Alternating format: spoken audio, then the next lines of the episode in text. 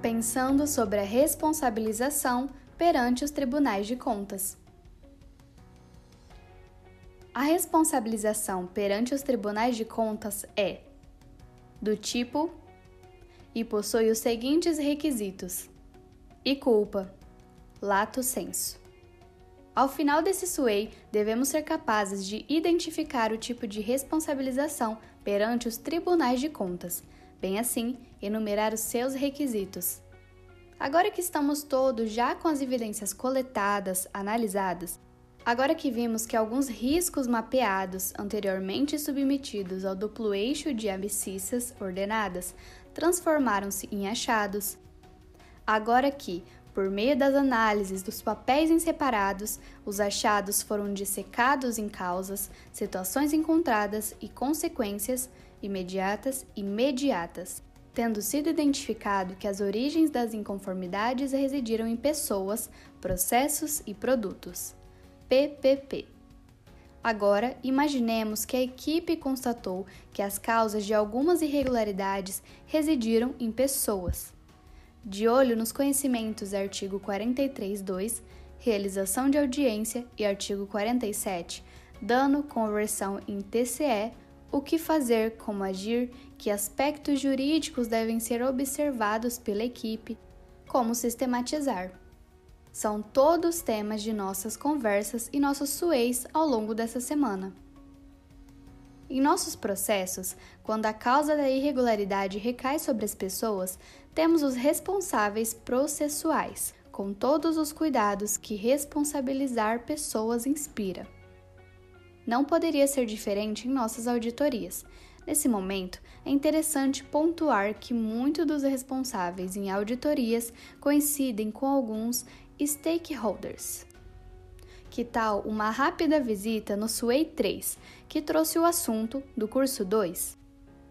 Lá há indicações de como registrar os responsáveis, segundo o interesse e o poder de interferência de cada um deles no seu objetivo de auditoria, elementos que serão muito importantes para concluir uma responsabilização de maneira completa. Também é importante relembrar alguns conceitos que tivemos que enfrentar nos concursos, que dão suporte jurídico para a responsabilização perante os tribunais de contas. De início, não custa lembrar que a responsabilidade civil é o tipo de responsabilização nos tribunais de contas e que atos de gestão também podem requerer a responsabilização criminal, mas esta não será apurada por nós, sendo o encaminhamento ao Ministério Público Federal a providência que costumamos encontrar nos nossos acórdãos, quando há indícios de crime. A figura abaixo traz uma classificação de ilícitos. Lembre que as esferas jurídicas são independentes, o que significa que o mesmo ilícito pode acarretar consequências em mais de uma esfera, sem que isso signifique dupla apenação. A responsabilização perante os tribunais de contas, enquanto responsabilidade civil, é configurada pela presença dos seguintes requisitos desse tipo de responsabilidade: conduta, dano e nexo causal, para a responsabilidade civil objetiva, e conduta, dano, nexo causal e culpa no caso de responsabilidade civil subjetiva. Temos, portanto, os dois tipos de responsabilidade civil objetiva e subjetiva. Aqui uma distinção. A responsabilidade da administração pública perante o cidadão é do tipo objetiva, ou seja, independentemente da culpa do agente público, em regra, a administração pública deve reparar o dano causado a terceiros. Também é importante relembrar a pegadinha dos concursos. As instâncias vão se comunicar quando, no âmbito do processo penal, o réu for absolvido por negativa de fato ou negativa de auditoria, ou seja, ficou comprovado nos autos penais que o fato não existiu ou que o réu não foi o autor. Nesse caso, os processos nas instâncias civil e administrativas também serão extintos.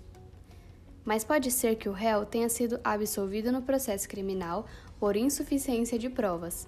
Além que, no processo penal, indúbio pro réu, mas pode ser que as provas sejam suficientes para uma condenação em um processo civil ou em um processo administrativo.